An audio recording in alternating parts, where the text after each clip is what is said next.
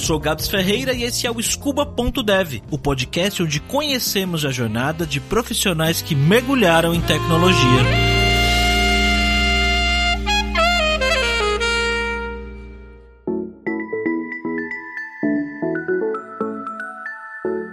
E no episódio de hoje, Flávio Clésio, um militar que se tornou engenheiro de machine learning. Quando eu fiz 18 anos, tive que fazer o alistamento militar obrigatório, assim como todo homem nascido no Brasil quando faz essa idade. Com a maioridade recém-adquirida, descobrindo álcool e tudo que vem com a vida adulta, servir o exército era a última coisa que eu queria. Por isso, fiquei bem aliviado quando fui dispensado. Mas esse não é bem o caso do Flávio. Antes de descobrir o mundo da tecnologia, ele achava que uma carreira militar seria muito bom para a vida dele. Ele queria muito servir, mas foi dispensado. Só que ele não desistiu fácil assim do que queria.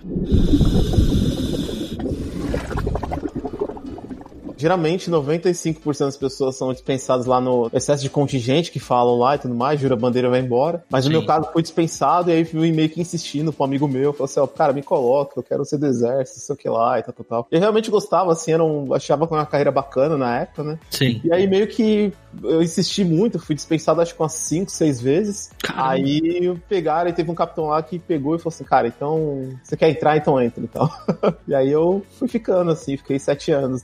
E que, que você fazia lá, cara? Você ficou sete anos? Fiquei sete anos, fiquei Caramba. sete anos. Fiquei o primeiro Nossa. no obrigatório e mais seis na. É, eu trabalhava basicamente na sessão de pessoal lá, né? Que era. A gente tava fazendo uma transição. Isso foi uma das coisas também que me ajudou na parte de tecnologia, hum. porque a gente começou a fazer um trabalho de digitalização, mais ou menos ali entre 2004 e 2010 ali, né? Que era tudo meio analógico, no papel. Então a gente meio que começou a mexer um pouquinho mais com a coisa de informática ali, troca de documento eletrônico, SharePoint, essas coisas todas, né? Então ali meio que eu já sabia que eu queria trabalhar com informática, entendeu? Mas eu era trabalhar basicamente em sessão de departamento pessoal lá. Entendi. Você tinha quantos anos quando você entrou no exército? Entrei com 19. Entrei com 19, 19. e saí com 26. Então a sua carreira em tecnologia não começou cedo, né? Cedo não. Assim, né? Que o pessoal às vezes começa com 17, 18 anos, né? Você ficou um tempo até. Sim, Sim ah. eu comecei na faculdade em 2007, na real, e terminei em 2011, né? Porque eu transferi e aí tive que fazer seis meses a mais, né? Mas uhum. tecnologia mesmo assim foi, acho que 2009. Aí eu comecei a fazer projetinho e tal. E aí 2010 quando fui pro mercado de fato, né? Entendi. O seu primeiro emprego, então, tecnologia, foi 2010. Foi 2010, puramente tecnologia 2010. Percebi uma coisa, eu não perguntei no início quantos anos você tem, de onde você é. Eu geralmente eu tenho, hoje eu tenho 35, tenho 35 hoje, eu sou de São Paulo, morei quase minha vida inteira em São Paulo, mas hoje eu moro fora do Brasil, moro em Berlim aqui na Alemanha. E o primeiro emprego que eu tive, cara, foi como suporte de SAP, cara, suporte de implantação de SAP. Então, alguém ia lá, fazia o Next Finish lá, instalava o SAP, ganhava, todo mundo, a galera ganhava, sei lá, na época 200 pontos por hora e depois mandava uns peão do suporte lá para resolver as buchas, entendeu?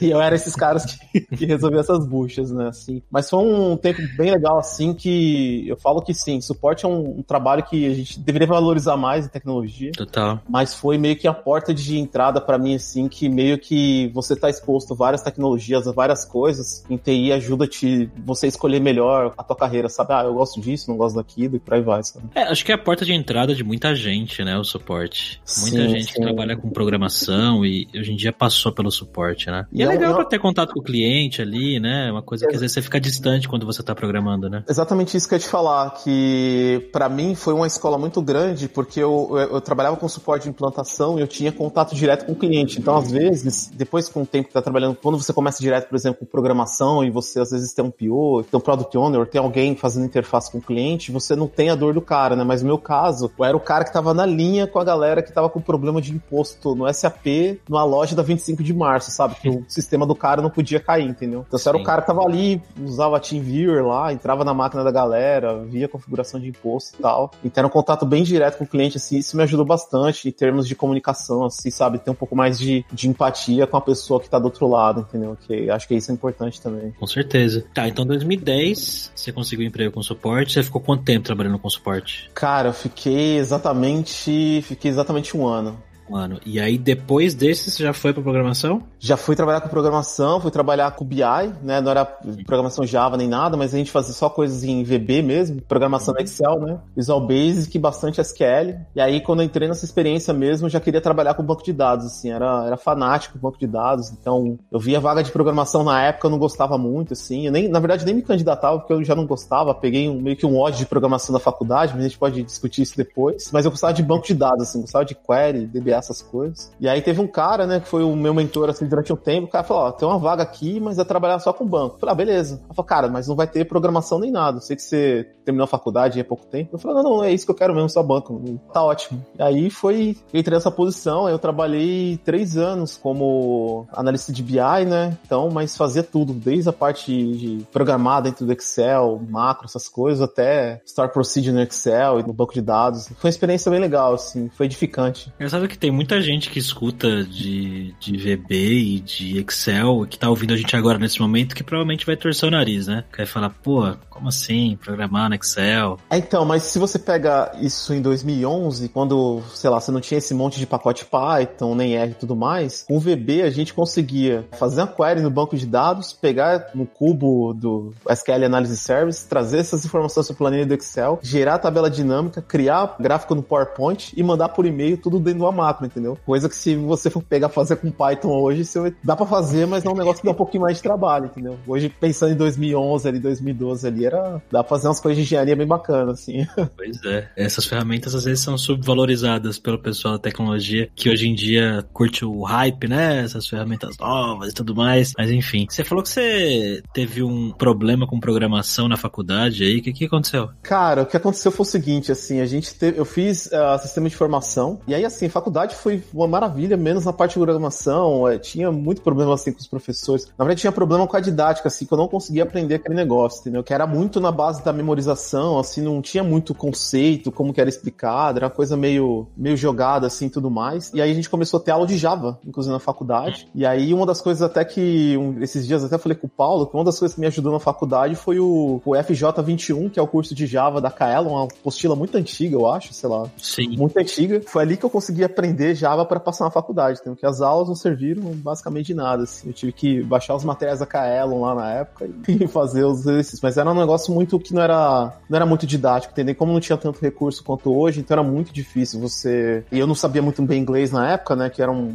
ponto fraco muito grande que eu tinha, então sofri bastante, assim, sofri muito, assim. Cara, eu acho que isso é uma coisa que a gente escuta de muito aluno. Pelo menos eu já ouvi de muito aluno quando eu dava aulas na Kaelon, que as pessoas elas tinham muita dificuldade em entender, né, os conceitos, mas porque era essa coisa muito jogada, né, essa coisa muito do tipo, olha, hoje a gente vai aqui aprender a fazer uma classe, e a gente vai criar um método que, enfim, sabe para que tudo isso, né? Qual é o uhum, propósito? O que, que é difícil ver uma utilidade de verdade. Anos depois, né, hoje em dia provavelmente você olha para trás e você fala, pô, agora eu, eu, eu me ligo, por que eu tava aprendendo isso? Mas realmente essa questão da didática, né, de você às vezes depender do professor que é aquele cara que tá mais afim, é aquela professora que tá mais apegada de dar aula mesmo, e ser didática é, é complicado mesmo, né? Eu vejo isso até com a escola da minha filha, cara. Eu vejo que, cara, tem muita matéria que é, simplesmente eles jogam para ela, assim, e ela nem sabe por que ela tá aprendendo aquilo, sabe? Ela tá aprendendo geometria agora e ela não faz ideia do porquê que ela tem que saber o raio do círculo, sabe? E é foda isso, né? Você que soubesse um monte de coisas jogadas, assim, decora aí e faz a prova. É, e fora ainda a pressão de nota, essas coisas todas, né? E aí, tipo, e aí entra até um pouco da que você tava falando da Kaela, né? Que a gente, na faculdade, fazia muito isso, assim, de se a gente quisesse aprender alguma coisa de verdade para trabalhar, quando a gente fosse fazer algum estágio, fazia algum curso, sei lá, na, na Kaela ou na, na antiga Impacta, não sei se existe ainda, fazer algum curso lá de SQL, programação, alguma coisa, e aí você vai pra aula e, e pratica aquilo que você quer fazer, entendeu? Porque a didática na faculdade era um negócio muito ruim, assim, entendeu? Você falou que você trabalhou três anos, foram três anos, né, nesse Sim. primeiro emprego aí que envolvia mais programação no dia a dia e tal. Então, depois de três anos, eu acho que você já tinha uma experiência legal. Perdeu o preconceito com a programação? Não, aí eu comecei a gostar. Na real, comecei a gostar. E foi ao contrário, assim, foi meio que de um ódio para um amor, assim, muito grande. No caso, né, eu fazia muita coisa em VB, SQL e tal, mas que era meio que programação, mas. E aí depois de um tempo, assim, eu fui para um, uma outra empresa, né, que é uma empresa bem grande no Brasil, tava crescendo na época móvel, né, então a época móvel, sei lá, tinha menos de 60 pessoas, eu acho, agora tem mais de mil pessoas. E ali foi quando eu comecei a pro próximo nível, assim, sabe? Tem uma galera boa trabalhando, assim, que era referência em Cassandra, que era speaker na InfoKill, assim, galera. Era tipo assim, pra eu brincar nesse jogo aqui, eu vou ter que me esforçar um pouco mais e tal. E aí meio que eu fui na sombra dessa galera, assim, aprendendo e comecei a ter um pouco mais de paixão, assim, programação, né? Tanto que é uma das coisas até que eu gosto de fazer, assim, no meu tempo livre. No tempo livre não, né? Mas o tempo, assim, intelectual que eu dedico pra estudar, assim. Eu, apesar de trabalhar com dados hoje, eu, eu me vejo muito mais aprendendo mais linguagem de programação do que coisa de dados, estatística e tudo mais, né? Sim. Para você que tá ouvindo a gente aqui que não conhece o grupo Movilha, é um grupo que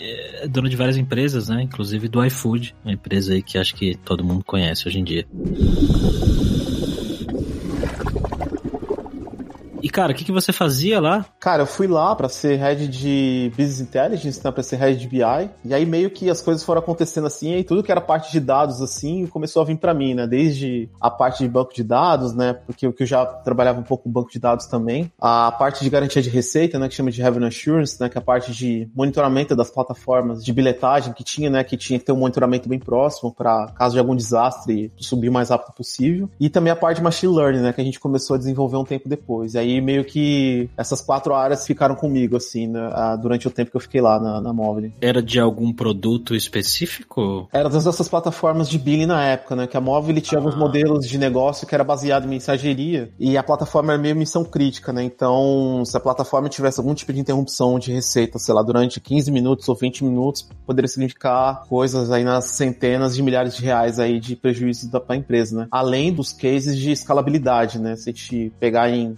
2015, eu acho, a plataforma tinha um pouco mais. Isso é dado público, tá? Então não tem nenhum problema falar isso, mas a plataforma tinha quase um quarto de bilhão de transações por dia, né? E isso acho, seguindo o fluxo natural de como que as coisas evoluíram, provavelmente a plataforma deve estar com mais de 2 ou 3 bilhões de requisições por dia, né, hoje, né? Então era um caso de escalabilidade bem, bem interessante, assim, e tal. Nossa, cara, eu imagino. E você sabia lidar com esse tipo de coisa? Escalabilidade, alta demanda? Você sugou muito da galera de lá de dentro? Como é que foi isso aí? Cara, foi meio que uma troca, porque tinha realmente muita gente boa, assim, a, galera que eu coordenava lá era uma galera muito boa, assim, um time técnico sensacional, assim. Acho que nem fora do Brasil vi uma galera tão boa quanto os times que eu tive lá, assim. Eles vinham com essa parte de experimentação e de trazer ideias novas. E eu contribuí um pouco mais, assim, com a parte de Spark, assim, na época e tudo mais, e com a parte de SQL Server, né, de banco de dados que eu trabalhava um pouco e tudo mais. Mas foi meio que uma troca, assim, porque realmente, se a gente for pegar em 2015, nem todo mundo no Brasil tinha, sei lá, lidava com quase 7 bilhões de registros por mês, assim, dentro de um banco banco de dados, por exemplo, entendeu? Era pouquíssimos cases que tinham isso, né? Eu fui aprendendo com a galera, a galera foi aprendendo comigo, a gente foi meio que aprendendo com o caminho, sabe? Que foi tudo muito recente, assim. Entendi. Nessa época, acho que ainda tava começando a se falar de microserviços e tal, né? Imagina que a arquitetura lá dentro não tinha nada disso em 2015. Não, não, não, não, não. Lá dentro, na época, isso tava engatinhando, tinha algumas empresas do grupo que usavam, mas era uma coisa muito incipiente ainda, até porque ainda não tava tão maduro, né? A parte de, das arquiteturas de microserviço, como que você faz a orquestração disso e tudo mais olha os posts lá do Martin Flower lá de 2012, 2011 até 2014, ele tem algumas ideias nesse sentido, mas como fazer isso, né? Como que isso vai ser orquestrado? Como que é o deploy desse negócio? Como que vai ser o login? Como que vai ser a escalabilidade vertical e horizontal desse tipo de coisa, né? Era uma coisa que tava meio sombria, assim, ainda naquela época, né? Então, a gente ficava meio que no monolito mesmo. Essa experiência no Grupo Mobile foi sua primeira vez liderando pessoas? Sim. Olhando para trás hoje, foi muito bom. Na época foi, teve muito estresse, assim. Não com as pessoas, mas mas com a forma. Porque era tudo muito novo, eu caí numa, numa posição que eu não estava preparado para ocupar, né? Então fui meio que trocando a turbina do avião com o avião no ar, né? Então foi um negócio meio, meio tenso, assim tal. E ao mesmo tempo era, não era uma coisa muito de gestão assim, tipo management, mas às vezes eu tinha que entrar tecnicamente no negócio, entendeu? Então, tipo, pô, sei lá, o DBA tá doente hoje, puta, alguém tem que fazer o backup, tem que ver o que aconteceu, eu ia lá. Sei lá, o,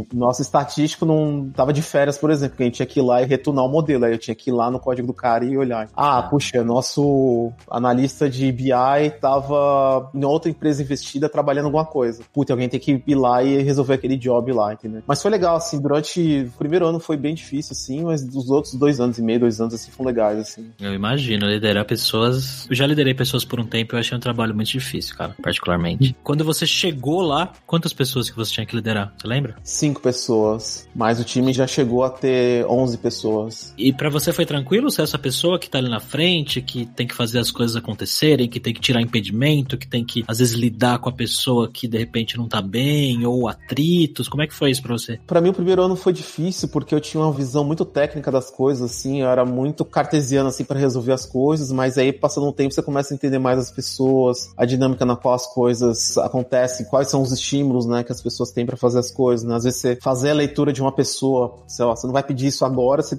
pega uma pessoa no outro momento você pede isso pra ela, sabe? E aí depois foi tranquilo, assim. O primeiro ano foi muito difícil, mas os outros dois anos foram pensar, assim. Legal. Mas é muito como você desenvolve esse estilo de liderança, assim, de passar a confiança pras pessoas, né? Dar qualificação também e responsabilidade às pessoas resolver os problemas, entendeu? Foram três anos lá, então, você falou? Sim, foram três anos. Três anos na móvel. Foram... E aí depois de lá? Aí eu tirei um tempo, pedi demissão, assim, tava um momento bem complicado, assim, na minha vida pessoal. Pedi demissão, e aí, assim que eu pedi demissão, fiquei um tempo sem ver nada, assim, tal. E aí teve um amigo que trabalhava aqui na Alemanha, aqui, que ele falou, cara, a gente tá com uma vaga aqui de engenharia de dados aqui. É a vaga totalmente técnica, você tá afim de vir? E eu falei, ah, cara, tá vendo uma coisa? Não tô fazendo nada aqui mesmo. Aí eu peguei, vendi minhas coisas e vim pra cá, assim. Foi meio que... Não foi nada planejado, assim, não foi nada... Tinha um sonho de trabalhar, morar na Alemanha, nada disso, mas uma coisa meio que do tipo, ah, tem oportunidade, você quer vir? Eu falei, ah, vem, então beleza. Aí eu acabei vindo pra cá. Tá, mas pera lá. Apareceu a oportunidade, seu amigo te falou, você falou, uhum.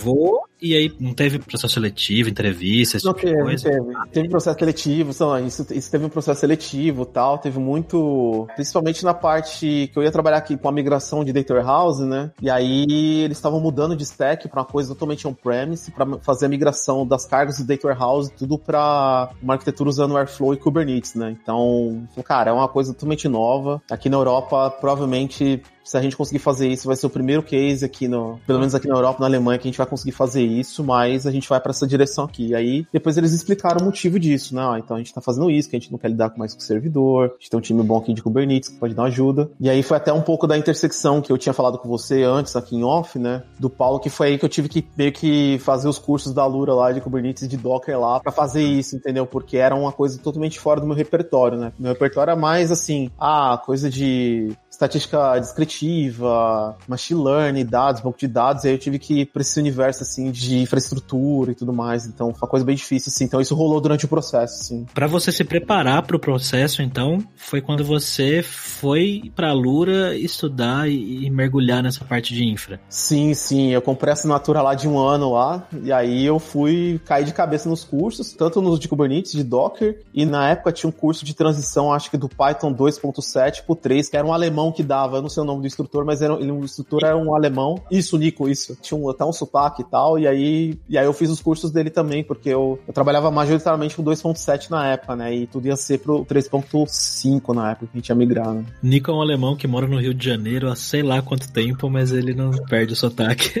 e como é que foi esse processo, cara? Você falou que você, antes pelo menos, né, não sabia inglês e tal. Você precisou se preparar nessa parte também? Você chegou a fazer testes nesse esses sites que hoje em dia tem de, ah, para você testar, sei lá, seu código, você preparar para entrevista. Como é que foi a sua preparação e esse processo? Não, para essa vaga específica, Direito Engineering, eu fiz só um, uns testes no Codility, né? Na época eles estavam lançando o Codility de SQL, que não tinha na época, né? Então foi uma feature nova, então fiz os testes lá no, no de SQL. Uma prova de design de sistemas, mas é, foi tipo whiteboard, como que eu faria uma arquitetura de um lugar para o outro. Mas não teve nem Python nem nada, foi mais assim de SQL SQL mesmo, que eu tinha que me preparar e de design de sistemas, né? Que eu tinha que saber qual era a arquitetura que eu ia, que ia implementar, né? E aí, em relação ao inglês, voltando um pouco mais no tempo, cara, eu não, assim, eu tenho um sério problema para aprender linguagem, cara, que eu não consigo aprender linguagem em sala de aula, entendeu? Era uma coisa que tentei fazer curso, mas nunca rolou. E aí, meio que 2010 ainda, né? Um tempo antes de eu sair do exército, né? Mais ou menos no período que eu tava saindo, indo pra outra empresa. E depois, em 2013, eu meio que saí e fiquei um ou dois meses fazendo intercâmbio, sabe? E aí meio que eu peguei, cara, eu tinha caído de moto na época,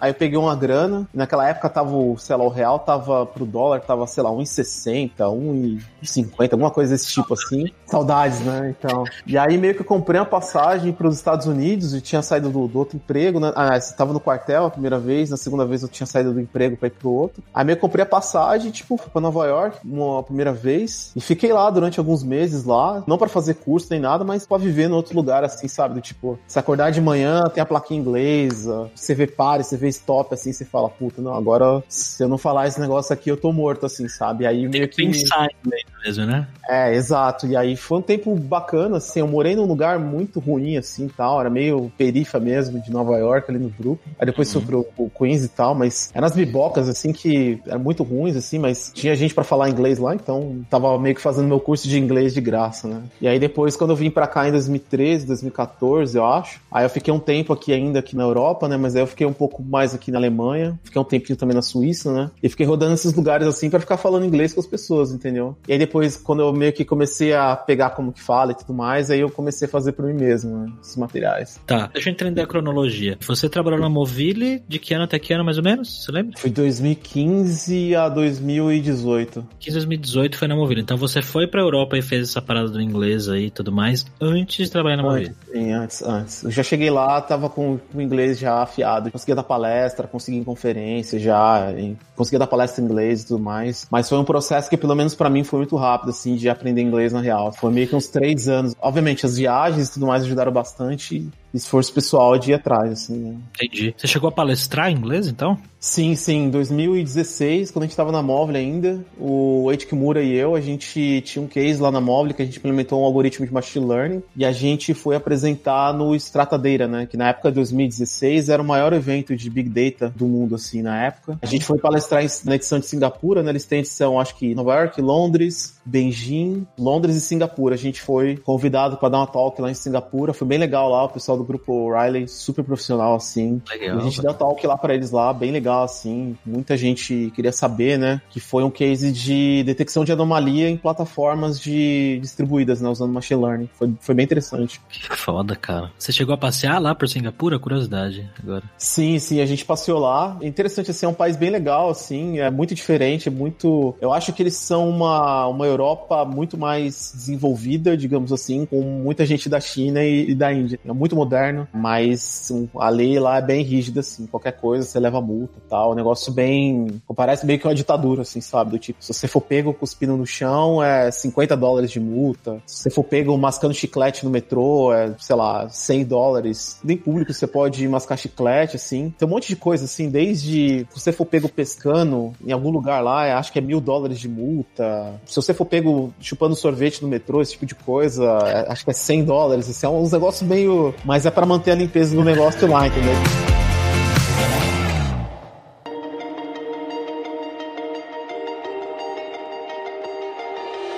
E como foi essa experiência de palestrar para um público internacional, cara? Você ficou nervosão na hora lá? Foi tranquilo? Cara, foi assim meio tenso, sim, porque a gente ensaiou bastante, porque o ele já tinha experiência de dar palestra em inglês, eu não tinha ainda, né? E aí foi um negócio assim que a gente teve que refinar muito, ensaiar muito, assim, se preparar muito. Então, a gente entrou muito ensaiado, então a gente ensaiou tanto que saiu meio que quase que natural, entendeu? Para quem vendo, às vezes eu pego para ver o vídeo que a gente tem na plataforma da O'Reilly lá, parece que é muito natural a gente falando, mas a gente treinou muito, então, assim, do tipo, a gente treinava, sei lá, durante um mês, dois meses antes, quase uma hora, uma hora e meia por dia, e na semana que a gente tava lá, a gente tava ensaiando quase três horas por dia, assim, desde tirar coisa do acento nosso até acento brasileiro, em inglês, que a gente, brasileiro tem, não adianta, eu faço isso até hoje, até fonética, sabe, assim, foi bem interessante, assim, esse foi em Singapura, que a gente foi em 2019, 2016. Em 2017 a gente recebeu o convite também, a gente meio que aplicou, mas os caras meio que já conheciam a gente. A gente aplicou e os caras falaram, ah, então já que vocês aplicaram, então vem, vem palestrar aqui. Que foi no Spark Summit de 2017 na Irlanda. Então em 2016, em dezembro, a gente foi para Singapura e em outubro de 2017 a gente foi palestrar em, na Irlanda, né? E lá eu acho que foi mais tenso do que a primeira vez, quando você tá em Singapura, geralmente tem a galera da Ásia ali e tal, uma galera que não tem inglês como primeira língua, né? Mas quando você vai para um lugar que a primeira língua da galera é o inglês, e aí tem uma galera da Europa ali, de Londres, principalmente ali, aí foi pouco mais tenso pra gente assim, porque a galera tem um, uma velocidade de falar um pouco mais diferente, um sotaque e tal. Mas foi legal. É uma coisa que, até pra ideia aqui do podcast e tudo mais, uma coisa que os brasileiros, assim, o que eu vejo nas comunidades técnicas brasileiras, não perde nada para as comunidades aqui de fora, assim. Então, é muito mais a galera meio que clarear as ideias em inglês, mesmo assim, treinar e apresentar, porque no BR tem muita coisa bacana, assim, que às vezes não chega aqui aqui porque falta um pouco da linguagem, assim, entendeu? As pessoas estão inseguras, por exemplo. É, às vezes a gente fica achando que a comunidade de fora é muito melhor, né? Ou que é muito mais, sei lá, que os caras manjam muito mais, né? Quando é só mais a barreira do idioma mesmo, né? Exato, exato. E tanto aqui agora, dois anos, pouco mais de dois anos aqui na, na Alemanha, assim mesmo, que é o centro das startups aqui na Europa, né? Acho que até um pouco mais do que Londres ainda. É, acho que os brasileiros estão em pé de igualdade, acho que até melhores, porque a gente tem essa coisa cultural da improvisação do tipo, não existe essa coisa, ah, não é meu trampo, ou tipo, ah, não vou fazer porque eu não tenho esse recurso, sabe? Tipo, essa coisa meio falasse do Nirvana que meio que o europeu tem, assim, tipo, se faltar uma condição assim, o cara não faz, cai a caneta, o cara não faz, mas a gente fala assim, não, não, vamos fazer aqui, a gente faz uma gambiarra ali e, pô, acaba fazendo acontecer, entendeu? Isso é uma coisa que eu já ouvi muitas pessoas falarem lá no Carreira Sem Fronteiras, da galera que vai pra Europa. Às vezes os brasileiros se dão muito bem trabalhando aí, justamente por isso, porque a gente aqui, a gente tá tão acostumado a ter que dar o sangue todo dia para manter o emprego, né, ou para crescer, para manter o mínimo, né, e essas pessoas aí, elas não estão acostumadas com isso, né, porque como a, a, o nível de vida é diferente, né, os privilégios são totalmente diferentes do que a gente tem aqui, as pessoas estão mais acostumadas a isso, tipo, ah, ela sabe que ela vai ter emprego, né, ela sabe que se ela for demitida hoje, claro que não vai ser legal, mas a probabilidade dela se ferrar, como a gente se ferra aqui, né, se ficar sem emprego, é diferente. É, a gente não... é mais sangue no olho, né, por causa disso. Sim, sim, é. A gente tem esse chip, esse chipset na nossa cabeça de brasileiro, assim, de essa coisa de estar tá sempre alerta, assim, né? É foda. É assim, tem o um lado bom e o um lado ruim disso, né? Mas de qualquer forma eu acho muito legal você falar isso, porque isso é uma coisa que eu já ouvi bastante, acho que prova que realmente não é só uma falácia, acho que é real mesmo. Agora, voltando à sua vida aí em Berlim, né? Você foi para aí em 2018, então? 2018, isso. 2018. Tá. E, e, como é que foi esse, esse início aí, esse, o início da vida aí em Berlim, morar num lugar totalmente novo, né? Você tinha visitado Berlim já antes de ir para morar definitivamente? Sim, já conhecia a cidade já, mas é coisa tipo experiência de turista, sabe? Alguém que vem, fica três semanas no lugar, quatro semanas, vê todo o ponto turístico e depois vai embora, sabe? Mas aí para morar aí foi difícil, assim. Curiosamente, assim, a minha maior dificuldade foi com a adaptação, assim, no mercado e com a forma que eles trabalham, assim. Aliás, a língua foi... Eu não tive problema que as, as empresas de tecnologia aqui todas é inglês como primeira língua, então não foi um Sim. problema. Mas essa forma que os brasileiros trabalham, os europeus trabalham, alguns europeus de algumas regiões da Europa trabalham, isso realmente é uma diferença cultural muito grande, assim, é uma diferença muito cultural muito grande. Para mim foi muito difícil, assim, entender do tipo, cara, você vai ter emprego, cara, não precisa ficar fazendo extra, não precisa ficar fazendo mais, não precisa se preocupar com isso, entendeu? Você vai ter emprego, entendeu? Hum, que era uma coisa que foi meio difícil, assim, de desligar, assim, sabe? Demorou um tempo, assim, de... Que é o que você falou, assim, é o lado bom que os caras contratam por causa dessa capacidade de fazer as coisas, mas o lado ruim é que você acaba sofrendo você mesmo de, tipo, querer se sempre fazer. É, exato, isso, essa alta cobrança, né? Então, isso para mim foi mais difícil. O trabalho do dia a dia hoje, qual é? O que, que você faz hoje? Você pode contar detalhes de projetos? Sim, sim, sim, sim. Eu trabalho como engenheiro de machine learning, né? De... Então, basicamente, meu trabalho é fazer toda a parte de prototipação, né? Junto com os times de produto, desenhar ali um, os produtos de dados que a gente faz dentro da empresa. Então, pode ser desde uma aplicação que vai fazer previsão de churn, por exemplo, até um sistema de recomendação, ou até mesmo parte de classificação de textos, né? Tem essa interação direta com a parte de produto. A gente não, não tem uma área de ciência de dados propriamente dita, né? A gente tem isso, mas é uma coisa mais de todos os departamentos, pra gente é mais uma coisa mais aplicada, né? Então a gente vê a necessidade e usa todo esse ferramental matemático, estatístico de desenvolvimento, né? Então eu trabalho, então por exemplo, agora eu tô trabalhando num projeto que a gente faz reconhecimento de imagens. Né? Eu já trabalhei em alguns sistemas de recomendação, mas agora a gente tá trabalhando num sistema de reconhecimento de imagens de cartões, né? Como se fosse a identidade digital, por exemplo, né? Que aqui na Alemanha, uma das características daqui do mercado, não do mercado, mas do país, a digitalização dos serviços aqui é muito baixa. E a empresa que eu trabalho é a empresa que é como se fosse uma espécie de Get Ninjas daqui da Alemanha, que você tem um job para ser feito na sua casa e você tem que contratar alguém para fazer esse job, né? Então, e é o ah. um marketplace disso. Só que aqui o mercado é muito regulado, então para você fazer algumas profissões você tem que ter uma carteirinha, tipo, como se fosse uma. Às vezes a galera no Brasil reclama da OAB, do CREA, mas aqui para algumas profissões, até profissões que a gente acha que não é qualificada, digamos assim, uhum. você tem que ter uma licença. Então, para você ser pintor, você tem que ter um curso técnico de pintura. Você não pode, você, ah, vou fazer um freela de pintura. Se for pego, é dá quase tipo dois ou três anos de cadeia. É um negócio bem sério aqui. Isso, assim, desde profissão assim de encanador, marceneiro, mudança, pintor, assim, profissão que se você for pego fazendo ilegalmente, construção, pedreiro, por exemplo. Pedreiro aqui é, um, é uma faculdade maior do que medicina, inclusive aqui. Sério? Sim, é que ele chama de Master Betrieb, são, são sete anos de estudo, mais um ano para você escolher o tipo de qualificação, entendeu? É uma qualificação tão impar quanto arquiteto, entendeu? Tipo, um cara que faz uma piscina, ele recebe tanto quanto um cara que projeta uma piscina, entendeu? E se você for pego fazendo esse tipo de coisa aqui legalmente, é uma coisa que dá cadeia assim mesmo, é um negócio bem sério. Só que a plataforma que a gente trabalha é tudo muito manual, então o cara manda uma foto e aí quando o cara entra na plataforma, o cara começa pagando e o processo até alguém validar demora tipo sete dias. Eu tô desenvolvendo agora um sistema de reconhecimento de imagens que vê se o cara tem essa licença, né? Reconhece o texto e a imagem. E aí se o cara tiver a, a carteirinha mesmo do conselho regional de qualquer coisa lá dele lá, o algoritmo pega e aprova esse cara. Muito interessante, cara.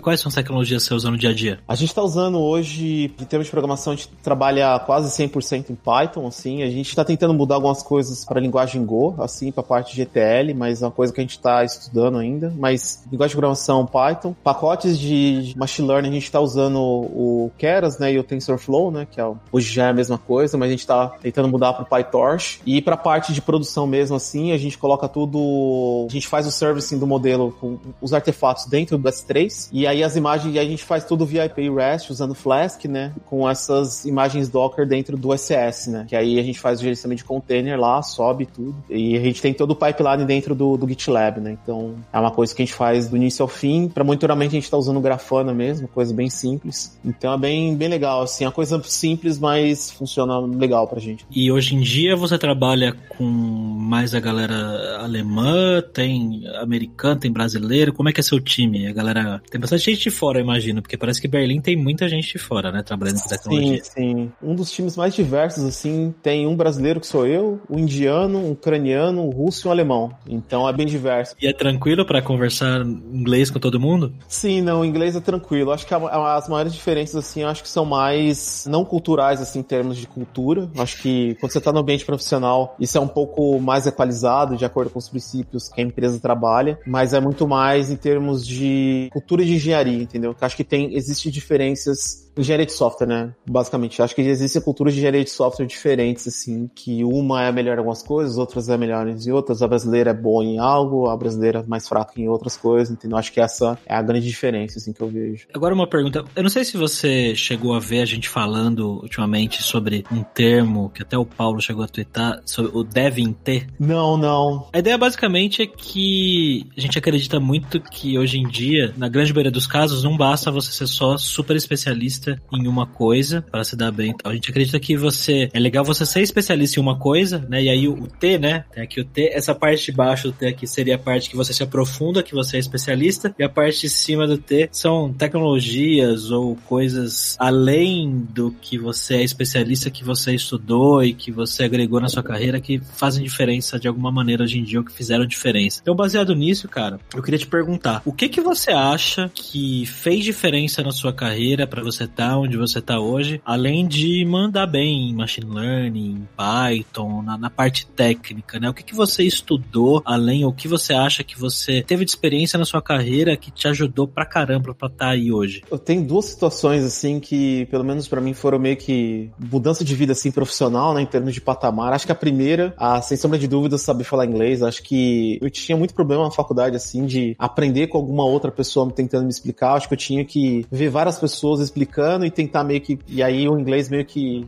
me salvou, assim, para conseguir ter um nível de proficiência, assim, ver e ter outras fontes, né? Não depender daquele, sei lá, do, professorzão lá que dá aula 40 anos do material que já tá ultrapassado a 20, por exemplo. Uhum. Então isso foi interessante. O segundo foi, para mim, foi quando eu já programava já, fazia algumas coisas, mas quando eu fiz um curso de programação funcional em, em Clojure ainda, e foi um momento assim para mim que tipo tudo começou a fazer sentido assim, sabe? Foi tudo, tudo. Sabe quando você vê a luz assim, você fala, não, agora eu consigo, eu entendo isso. Você fala, cara, agora eu entendo isso, entendeu? Que é quando você sente que você tá no mesmo nível de uma galera que é muito boa, ou melhor do que você, né? Que aí foi programação, assim, cara. Foi um negócio que me abriu muitas portas. E obviamente, né, como você falou do T, né? E aí eu acho que se eu tivesse que dar uma dica para alguém, né? O inglês me ajudou muito nesse sentido, que foi da parte de comunicação, assim, que é uma coisa que eu senti muita falta, assim, na minha formação, tanto na faculdade quanto profissional, de saber que não existe somente uma forma estrita de comunicação, mas sim outras formas, né? De se comunicar e de se expressar, né? É legal você falar que a programação funcional abriu a sua mente, que a gente fala justamente isso, né? Nesse papo que a gente vem levando devs e as devas aí desse Brasil sobre essa questão do devem ter, que é justamente isso, é que você aprender coisas novas que às vezes não estão relacionadas ao seu trabalho do dia a dia, pode destravar a sua mente para coisas do seu dia a dia, né? Tipo, programação funcional foi para você. Acho que isso é muito legal, cara. Você pensar de outras maneiras, né? E especificamente na Lura, do que você estudou lá, tem alguma coisa, alguma formação, algum curso que te marcou, alguma coisa que você recomenda para os nossos ouvintes? Cara, formação de Docker. Isso eu falo tanto pros devs, quanto pros cientistas de dados, quanto engenheiros, quanto data science, qualquer um. Aí se você me der licença, eu vou ser um pouco radical aqui. No passado existia muita coisa que dá para ser feita em monolito, você confiar em servidor e tudo mais, mas eu acho que Docker vai ser o futuro, assim. Eu acho que já tá sendo o futuro, não só na forma na qual as aplicações são colocadas em produção, né, o deployment. Obviamente existe muito espaço ainda para o monolito mesmo, para o servidor,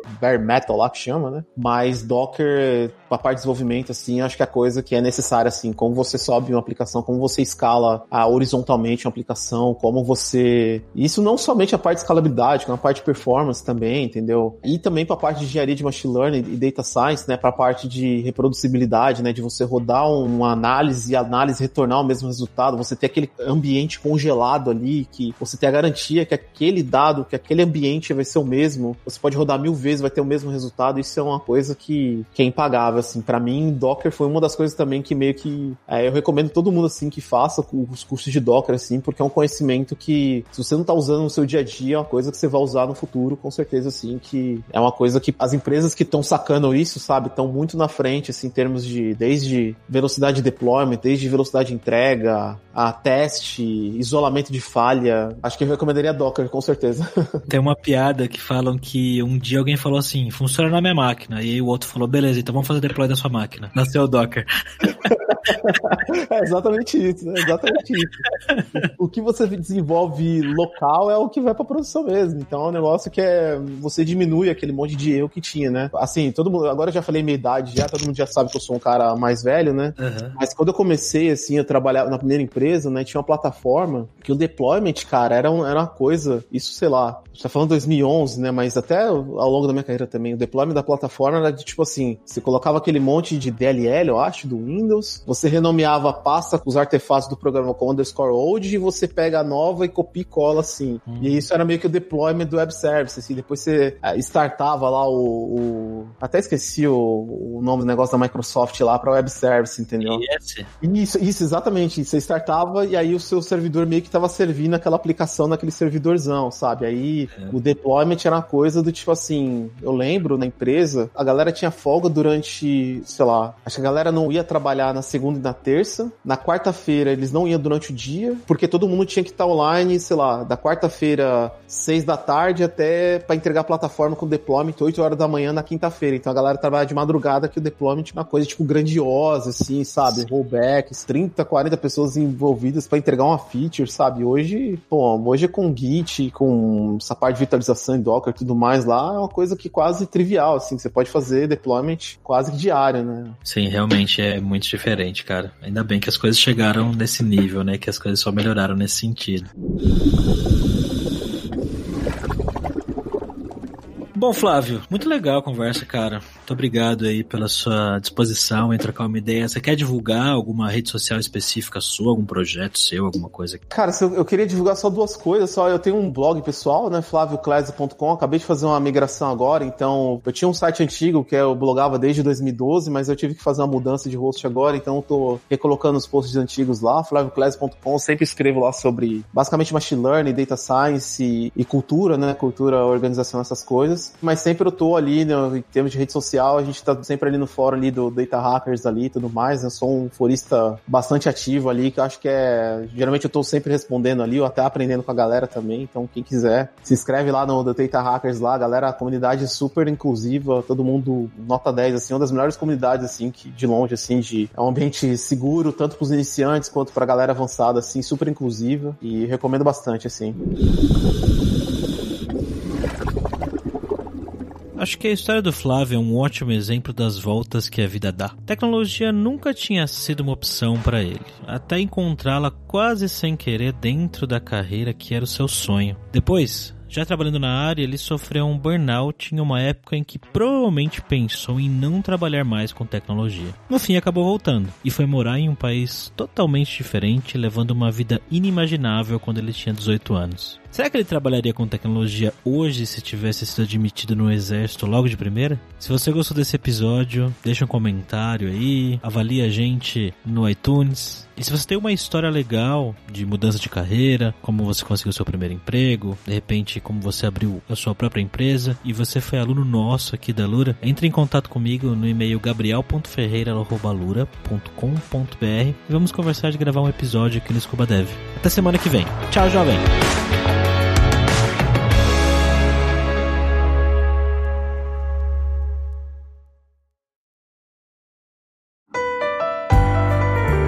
E esse foi mais um episódio do podcast Scuba.dev, uma produção Alura. Mergulhe em tecnologia e venha ser um dev em tempo. Este podcast foi editado por Radiofobia, podcast e multimídia.